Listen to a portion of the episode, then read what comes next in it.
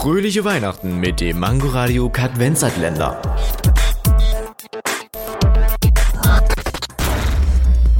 Worauf kann man besser lesen? Bildschirm oder Papier? Auf Papier folgt das Auge dem Text, von links nach rechts. So erfassen wir nach und nach den gesamten Inhalt.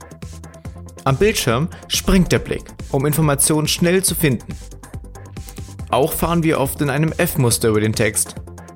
Der Vorteil ist, dass wir damit Massen an Informationen bewältigen können.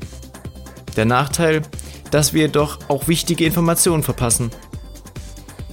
Manche Forscher fürchten, dass sich durch dieses überfliegende Lesen am Bildschirm das Gehirn langfristig umgewöhnt. Dafür gibt es aber noch keine Belege.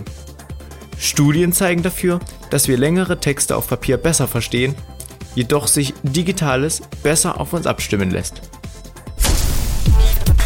Fröhliche Weihnachten mit dem Mangoradio Kadvenzatländer.